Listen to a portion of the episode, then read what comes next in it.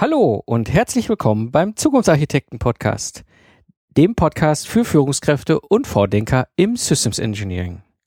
Episode 93 Systems Engineering, warum die Fertigung jetzt die Entwicklung schieben muss. Mein Name ist Mike Pfingsten und mein Ziel ist es, dir Inspiration, Wissen, Tipps und Tricks weiterzugeben, damit du erfolgreich und stolz sein kannst auf die Systeme, die du entwickelst. Heute geht es um das Zusammenspiel zwischen Fertigung und Entwicklung. Ich habe zu oft gesehen, dass die Entwicklung am Ende eines Projektes das Ergebnis über den Zaun wirft und die Fertigung sich fragt, wie sie das Ganze produzieren soll. Dazu habe ich in Bremen im Mai 2014 auch einen Vortrag gehalten. Den habe ich aufgenommen und werde ihn heute für dich hier bereitstellen. Ja, auch von meiner Seite herzlich willkommen in dieser kleinen Runde, wo wir uns mal ein bisschen über das ganze Thema Systems Engineering und warum gerade die Fertigung jetzt ähm, die Entwicklung vor sich hertreiben muss. Ähm, ich werde in diesem Vortrag ein bisschen aus der Praxis erzählen, was so meine Erfahrungen sind als Systemingenieur und als Troubleshooter und äh, so ein bisschen auf verschiedene Punkte eingehen. Was mir wichtig ist, wenn Fragen sind Fragen. Ja, ich bin einfach hier mit der Erfahrung, äh, können wir sofort direkt die Fragen reinschmeißen, kann ich drauf eingehen. Mhm. Es gibt etwas, und das ist so etwas, was ganz typisch ist für Projekte. Da habe ich mal ein Bild beigebracht. Ich weiß nicht, vielleicht kennen Sie das, was Ihnen was sagt.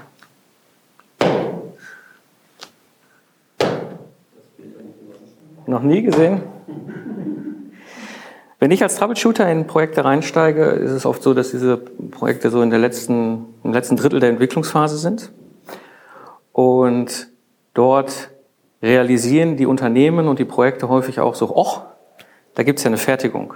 Und wenn ich dann zu der Fertigung gehe und sage, hier, was sind eure Anforderungen aus Sicht der Fertigung an das System, was ist euch wichtig, dann kommt genau dieses Bild zurück. Da ist irgendwo eine Entwicklung, eine Entwicklungsabteilung, ein Entwicklungsprojekt, und die schmeißen mir die Zwischenstände über den Zaun. Und ich stehe da immer als Fertigungsingenieur und habe große, das große Fragezeichen, wie um alles in der Welt soll ich das denn produzieren? Und das habe ich erlebt über verschiedenste Branchen, über verschiedenste Projekte, egal welcher Größe, dass eben Entwicklungsprojekte und die Entwicklungsabteilung dieses ganze Thema Fertigung und Fertigungsfähigkeit von solchen Systemen gar nicht so wirklich im Blick hat. Hm. Die Frage ist, warum passiert das? Der erste Punkt ist, die Entwicklung ist für, äh, die Produktion ist für eine Entwicklungsabteilung furchtbar weit weg. Gedanklich, furchtbar weit weg.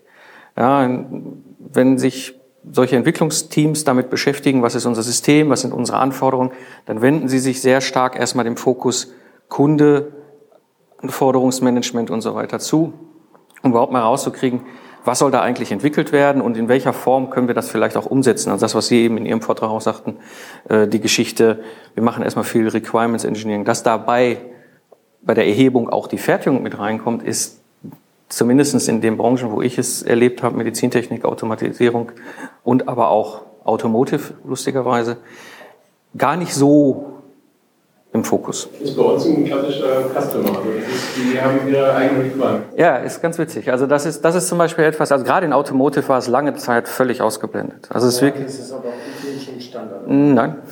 Nicht, dass ich es erlebt habe. Und das letzte Automotive-Projekt als Troubleshooter habe ich im November wieder übergeben.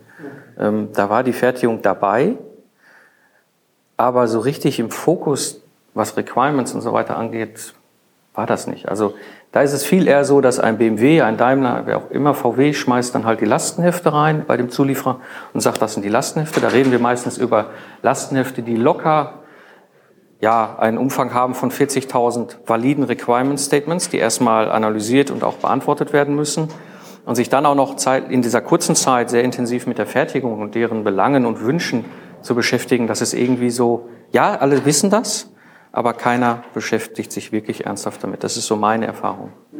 Ähm, Medizintechnik geht so, da ist es, wenn die Fertigung am gleichen Standort ist wie die Entwicklung, schon etwas eher und naheliegender vielleicht auch mal runterzugehen in die Produktion und dort nachzufragen, aber eben halt auch jetzt nicht so üblich. Deswegen sage ich mal, gedanklich ist die Produktion immer weit weg. Ich mache das ganz gerne als Troubleshooter also relativ früh mit den Leuten in die Fertigung spazieren und sage, so, lass uns mal mit der Fertigung reden. Und dann sehen die manchmal das erste Mal überhaupt äh, die Fertigung. Oft liegt es auch daran, die Fertigung ist ja teilweise, wenn sie auf dem gleichen Kontinent ist, ja auch hunderte von Kilometern weg. Also ich habe einen Kunden, der hat die Entwicklung in Süddeutschland und in der Schweiz äh, und die Fertigung ist in Jena. Ja, also da fahren die nicht mal eben hin, um sich mal für eine Stunde mit dem Fertigungsingenieur auszutauschen. Ja, ich habe ein gutes Beispiel. Ich habe ja vorher bei Rolex gearbeitet mhm. und dann war die Fertigung direkt am Engineering. Mhm. Da war äh, die Halle direkt dort. Ja. Da war ein sehr reger Austausch. Ja. Und dann fing ich bei Süßland an und da dachte ich, wow, die ist 8000 Kilometer entfernt. Ja. Und wann bin ich mal da? Einmal genau. im Jahr, wenn genau. ich bin. Und, genau. und das ist wirklich, äh, habe ich auch nicht gedacht, dass wir das so hinbekommen. Und, äh, aber dann ist natürlich klar, dass das, dass das Team vor Ort, das Engineering-Team vor Ort, dort äh, wesentlich mehr auffangen muss. Ne? Wir müssen genau. sozusagen Vermittler sein für unsere Konzepte in die Einführung der Produktion. Genau. Und das ist ein ganz wichtiger Punkt. Darum ist das Systems Engineering auch so unglaublich wichtig. Der zweite Aspekt, warum das passiert und dass die Fertigung immer das Gefühl hat, da wird irgendwas über den hohen Zaun geworfen, ist, Systeme werden immer komplexer. Wenn ich überlege, ich habe 2000 als Softwareingenieur bei Heller, bei einem Automobilzulieferer angefangen ich bin zwar ursprünglich Mechatronikingenieur, also das ganze Thema System war schon etwas, was ich auf dem Schirm hatte, aber zu der Zeit war Mechatronik noch so irgendwie, keiner wusste so recht, was es ist. Und ja, und ich kam so aus der Embedded Software Welt und habe dann da angefangen. Hm, wir konnten damals 2000 solche Systeme eigentlich noch relativ gut beherrschen. Sowohl der Zulieferer mit seinem System, wie auch das Gesamtsystem Auto. Ja, da waren vielleicht 40, 50 intelligente Systeme miteinander vernetzt. Aber im Grunde konnte eigentlich jeder mit einem Laptop recht gut so ein Fahrzeug analysieren, diagnostizieren, Fehler finden und so weiter. Systeme werden heute unglaublich viel komplexer. Also jetzt nach 14 Jahren ist es extrem anders geworden. Software ist so ein Wertetreiber vor allem geworden. Also gerade dieses ganze Thema Mechanik und Elektronik als wesentlicher Teil, der bisher prägend war in solchen Systemen, ähm, geht im Verhältnis zur Software halt immer mehr zurück. Embedded Software ist das, wo eben zukünftige Wertschöpfung oft auch laufen wird, weil sie Funktionalitäten ermöglicht, ähm, die so vorher gar nicht andenkbar war. Und diese Komplexität versucht die Entwicklung überhaupt mal zu greifen. Das ist mit so ein Grund, warum sie auch irgendwie gerade am Anfang oder während eines Projektes die Produktion gar nicht so im Fokus haben, weil sie versuchen erstmal selber Herr ihrer Probleme zu werden. Ja, und das ist, das ist so, ein, so eine Ursache, die ich immer wieder sehe, warum das passiert, dass die Fertigung äh, das Erlebnis hat, okay, da kommt jetzt irgendwie Musterstand, der wird über den Zaun geworfen, ich weiß gar nicht, wie ich es produzieren kann. Hm. Ich will noch mal ein bisschen mehr auf diesen Punkt eingehen, warum hat die Fertigung die Produktion nicht im Blick? Eins hatte ich schon gesagt, das ist das Thema Embedded Software. Wir haben heute die Situation, hm, Embedded Software war im Grunde relativ klar strukturiert, so in der Zeit zwischen 2000 bis ungefähr 2009. Ein Zulieferer hat ein Steuergerät, in diesem Steuergerät ist ein Mikroprozessor, in diesem Mikroprozessor ist die Embedded Software. Die hat dann Software-Schnittstellen, also wenn wir uns über Schnittstellen unterhalten, kann ein System ja im Grunde drei verschiedene Arten von Schnittstellen haben, über die sie was austauschen. Das eine, was sie austauschen, sind Stoffe, das andere ist Energie und das dritte ist Information. Und Software ist typischerweise Information. Das heißt, wir hatten da die Situation, es war ein klar abgegrenztes System, wo Software drin war und da wurde über die Schnittstelle halt eine Information ausgetauscht. Hm, heute ist das nicht mehr so. Heute ist das so, dass teilweise Zulieferer, die bisher ihre eigenen Steuergeräte in so ein Auto hinein entwickelt haben, nur noch Software liefern, Sensoren und Aktoren.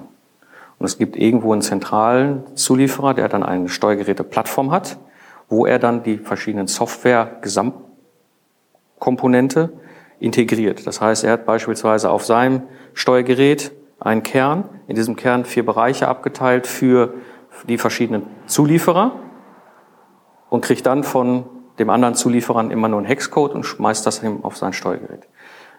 Das heißt, die Interaktion und Embedded Software an sich wird eben wesentlich komplexer. Dazu kommt eben auch, und das ist etwas, was lange Zeit auch nicht so richtig ähm, im Fokus war, das hieß damals in der Automotive nur Fehlerstrategie in der Software. Das war aus meiner persönlichen Sicht der völlig falsche Weg.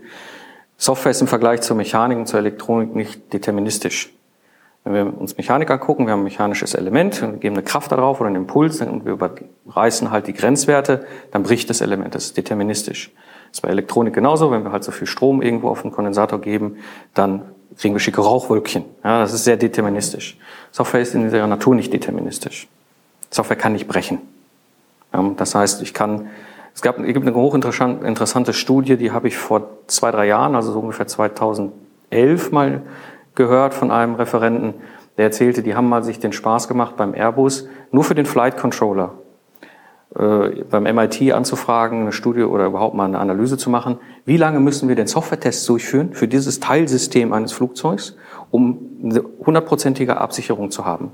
Da kam das MIT irgendwie mit einer Größenordnung von 30 Jahren zurück. Ja. Also wir sehen, das ganze Thema Embedded Software ist ein Riesending und da kämpft extrem die Entwicklung gerade mit.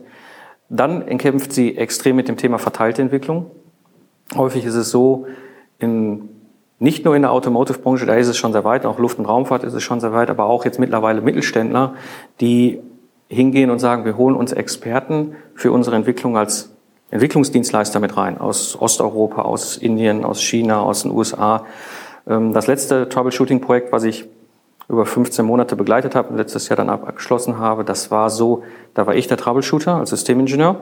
Ich hatte einen Embedded Software Entwickler direkt vor Ort sitzen in dem Projekt. Und der ganze Rest saß um die Erdkugel verteilt.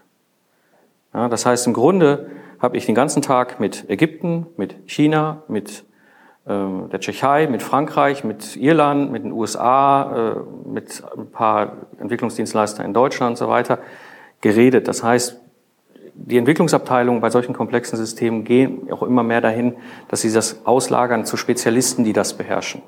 Und das ist etwas, was für viele, auch für die Automobilindustrie bis heute immer noch ziemlich schwer zu handeln ist, weil bisher war das immer so in einem Gebäude und das ist eben nicht mehr so. Mm, nächstes Thema, wo sich die Entwicklung gerade massiv mit beschäftigt, ist das ganze Thema agile Methoden versus klassischer Entwicklungsprozesse. Wir haben das V-Modell, das ist etwas, was uns sehr geläufig ist. Wir haben da entsprechend SPICE, jetzt Automotive, Reifegradbewertung von Softwareentwicklung. Es gibt verschiedenste Dinge, aber es gibt eine gewisse ingenieurmäßige Vorgehensweise, um ähm, Entwicklung zu treiben. Und jetzt kommt das ganze Thema agile Methoden hinein in die Branche, über, über alle Branchen. Erlebe ich auch momentan massiv in allen Branchen. Mm, und das ist aber kein neues Thema. Also ich habe mich das erste Mal in Köln vernetzt mit der agilen Szene und das ist ja primär IT getrieben, 2005. Ähm, das erste Mal so den Austausch gesucht und geguckt, was machen die eigentlich? Und jetzt genau fängt die Unsicherheit an, ist das Alte gar so schlecht gewesen, ist das Neue viel besser ähm, und so weiter. Und im Grunde sind sie da in so einer Suchphase ja, und versuchen erstmal herauszukriegen, was können wir damit machen und was bringt uns, das Ganze eigentlich und war das Alte gar falsch oder nicht. Weil die Autos, die wir heute kaufen, die 6, äh, A6 oder 5er BMW oder sowas, die sind alle klassisch entwickelt worden. Da war keine agilen Ansätze, zumindest nennen wir es so nicht. Mm.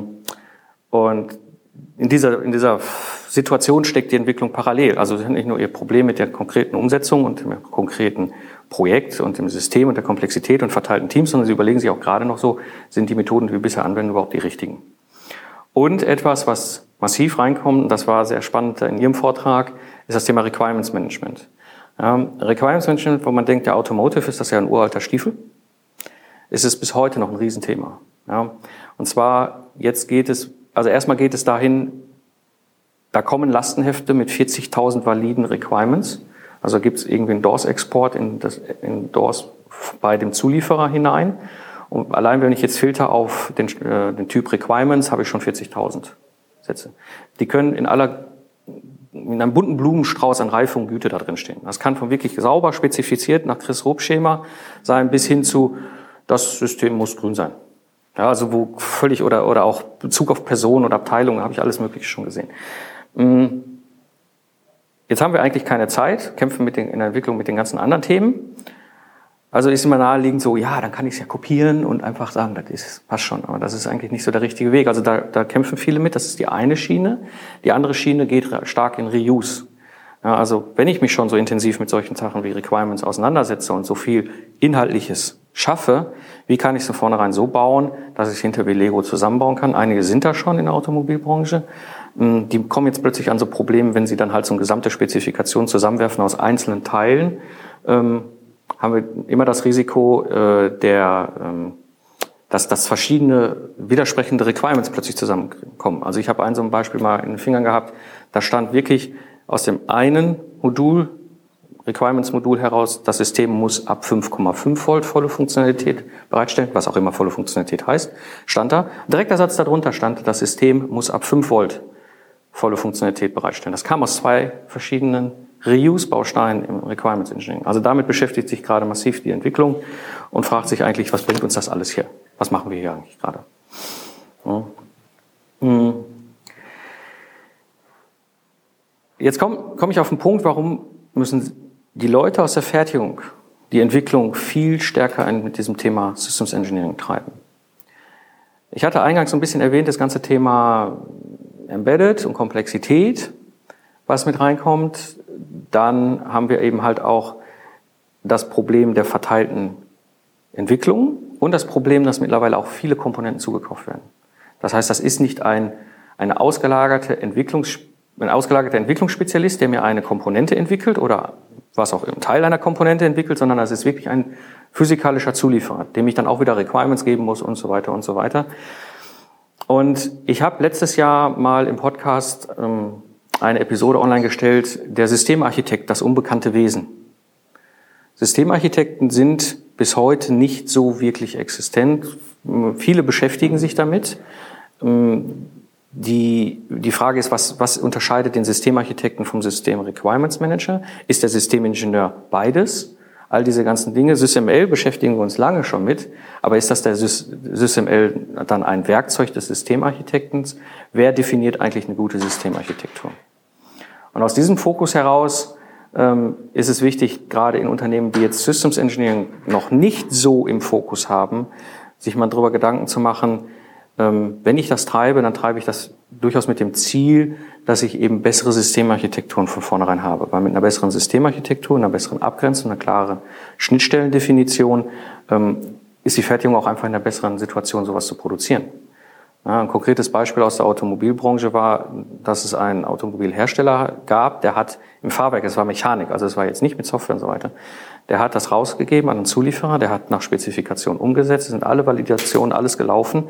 Wunderbar, dann wurde der erste, erste seriennahe Wagen auf Band produziert und plötzlich stellten die Werker fest, wenn sie die Achse durch den Schenkellenker hindurchstecken wollten, ging das nicht. Ja, weil hin im Katia sah es super aus. Ja, aber das ganze Einfädeln des Werkers am Band unter Zeitdruck, wenn das ganze Band sich und das ganze Fahrzeug sich ja bewegt, das war nicht möglich. Ja, das heißt, wenn Sie es treiben, treiben Sie es vor allem mit dem Ziel, auch bessere Systemarchitekturen von vornherein zu bekommen. Ja. Und natürlich im Gesamtkontext jetzt von dem heutigen Vortrag, um gleich von vornherein diese Produktionsbedürfnisse mit hineinzubekommen. Also wir haben das gemacht im Workshop vor anderthalb Jahren mit einem Hilti-System. Also da haben wir die Hilti begleitet und sind wirklich hingegangen, haben erstmal einen Termin gemacht und haben gesagt, okay, wir fahren da alle hin. Also die wesentlichen Leute aus Entwicklung waren da und ein paar Leute aus der Fertigung. Die Fertigung hat sich wirklich hingesetzt und schon gesagt, okay, da kommen jetzt Leute aus Entwicklung, die hören uns mal zu und haben drei Seiten Flipchart sich zusammengearbeitet und gesagt, das ist uns unglaublich wichtig. Ja, und dann sind wir das durchgegangen und plötzlich wurde vielen Spezialisten auch klar, oh Gott, ja, das ist jetzt nicht nur Komplex auf, Komplexität auf unserer Seite, sondern die Fertigung selber hat ja auch einen Wunsch und erzeugt auch eine gewisse Komplexität, weil wenn sowas gefertigt werden muss, fällt das ja auch nicht so aus dem Himmel. Ja. Wir haben das in mehreren Vorträgen heute Morgen ja auch schon gehabt. Also das ist aus meiner Sicht ein Punkt, warum Sie die Entwicklung treiben müssen, weil die Entwicklung hat dieses Thema nicht, nicht so, das Thema Fertigung nicht so im Blick. Die Frage ist natürlich immer, und das kommt auch oft bei mir äh, aus der Hörer-Community, wie kann ich denn jetzt so die Fertigung treiben? Äh, die, die, wie kann die Fertigung jetzt die Entwicklung treiben? Wie geht das denn überhaupt? Ja, ähm, da sitzen ja die Entwickler und die haben eigentlich keine Zeit, die sind schon genervt, wenn ich anrufe. Ja, geschweige denn einen Termin mache mit denen, geschweige denn einen Workshop machen will mit denen, da haben die in der Regel keine Zeit. Und ich glaube, es gibt eigentlich nur zwei Aspekte, die ich mache frei. Das sind nur meine Notizen. ähm, der Punkt, also das erste ist, mischen Sie sich ein. Ja, Sie sind die Fertigung, Sie haben die Verantwortung in der Fertigung später das Ganze, was die Entwicklung da abliefert, zu produzieren. Also frühzeitig mit einmischen und zwar mit Respekt und Selbstvertrauen. Ja, ich erlebe das nämlich häufig, wenn die Fertigung sich einmischt, ist es entweder die Situation, dass sie so ganz unterwürfig, unterwürfig in Anführungsstrichen, also sehr zurückhaltend auf die Entwicklung zugeht und sagt so, ja, hallo, könnt ihr mal, wir haben da doch ein neues, neues System und vielleicht könnt ihr mal ein bisschen berücksichtigen, dass wir die Software da drauf flashen müssen. Habt ihr da eigentlich mal dran gedacht, dass ihr vielleicht eine Diagnoseschnittstelle, also super zurückhaltend. Ja, und das ist in einem, in einem turbulenten Entwicklungsprojekt oftmals nicht ganz der richtige Weg, weil da laufen dann oft sehr bekannte und auch oft sehr dominante Projektmanager rum und die hören das nicht. Das ist zu leise. Ja. Das zweite ist aber auch mit Selbstvertrauen. Ja. Ähm, ich erlebe Entwicklungsprojekte und auch Leute in der Entwicklung, die oft mit einem starken Selbstvertrauen unterwegs sind, weil sie die Zukunft gestalten. Das ist ihre, ihre primäre Motivation. Mm. Und die Produktion muss diese Zukunft produzieren. Ja, das heißt, die Produktion kann gerne auch das Selbstvertrauen haben, da aufzutreten, zu sagen, hey, wir sind Teil des Ganzen hier. Ja, also immer mit Respekt und mit Selbstvertrauen äh, einmischen. Das ist, glaube ich, der beste Weg. Also auch äh, an die Tür klopfen, wirklich zu sagen, so, ich, ihr seid jetzt in der ersten Phase, wir wissen, ihr macht für dieses Projekt Requirements Management. Der Projektleiter hat uns informiert, dass wir irgendwann mal eine Fertigungsstraße für dieses System brauchen. Also will ich jetzt mit dabei sein, und zwar ganz vorne. Ja, also einmischen. Das zweite ist, das ist ein schwierigerer Aspekt, suchen Sie den Systemingenieur in Ihrem Entwicklungsprojekt, in Ihrem Entwicklungsumgebung. Das ist nämlich so ein, so ein, Thema, es gibt Firmen, die sind da schon sehr weit, wir hatten das ja in Ihrem Vortrag auch. Ähm, es gibt aber durchaus Firmen, und die haben das noch gar nicht im Blick. Und da rede ich jetzt nicht von kleinen Mittelständlern, da rede ich von großen Konzernen. Ja, also das Thema Systems Engineering kommt so langsam. Ja, wir haben das eben beim Vortrag von Sven Olaf Schulze über die GSFE und die Zertifizierung gehört. Jetzt so langsam kommt das Bewusstsein, Systems Engineering ist wesentlich. Ja, das heißt, die Entwicklung äh, hat nicht zwingend immer den Systemingenieur an Bord. Deswegen war meine Frage bei Ihnen ja auch, trennen Sie diesen Chief Systems Engineer mit dem, mit dem, mit dem Projektleiter? Oft ist es so, dass ich das erlebe, dass diese, diese beiden Rollen immer so auf einen Kopf zusammenfallen. Ja, der ist Projektleiter, verantwortet die Projektanforderung, das ist sein Fokus, also Meilensteine, Budget, all das, was dahinter steckt. Und irgendwie noch so nebenher mit das ganze Thema Systemanforderungen. Aber das Wesentliche, was ja überbleibt hinter, ist ja das System und die Anforderungen an das System. Die Projektanforderungen sind ja spätestens dann historisch, wenn das Projekt abgeschlossen ist. Was interessiert mich heute der Meilenstein von vor fünf Jahren? Ähm, also das sind so, so meine Empfehlungen, wie Sie die Entwicklung antreiben können aus Sicht der Produktion. Also einmal einmischen, das andere Thema eben halt versuchen, denjenigen, der sich als Systemverantwortlicher, vielleicht auch noch nicht so genannt, fühlt oder die richtige Ansprechperson ist, suchen und wirklich antriggern, weil diese Leute haben häufig mehr ein Ohr dafür, als wenn ich jetzt irgendwo auf einen Projektleiter zugehe, der ganz andere Themen gerade hat und irgendwelche Statuspräsentationen machen für, muss fürs Management, warum sein Projekt gerade wieder mal rot ist. Der noch gar nicht gedanklich beim Thema Fertigung ist. Ja, komme ich so zum Abschluss. Eine kurze Zusammenfassung. Systeme werden immer komplexer. Das Thema wird sich noch massiv weiterentwickeln. Das Moore'sche Gesetz gilt heute noch und es wird in Zukunft gelten und das wird dazu führen, dass Software und, Software Komplexität noch viel stärker mit hineinkommt. Entwicklungen, Entwicklungsabteilungen, Entwicklungsprojekte kämpfen an verschiedensten Fronten momentan mit den Themen, die ich eben aufgeführt hatte ähm, und haben da eben die Fertigung einfach nicht die Produktion nicht im Fokus. Ja, also mischen Sie sich da ein. Das ist so ein bisschen mein Appell heute. Handeln Sie, fordern Sie diese Systemkompetenz in Ihrer Entwicklung ein. Weil nur so funktioniert das aus meiner Sicht. Und ich möchte Sie ein bisschen abschließend zusammenfassend verabschieden mit einem Zitat und dann in die Diskussion gerne gehen. Sei du selbst die Veränderung, die du von dir wünschst in dieser Welt. Mahatma Gandhi. Vielen Dank.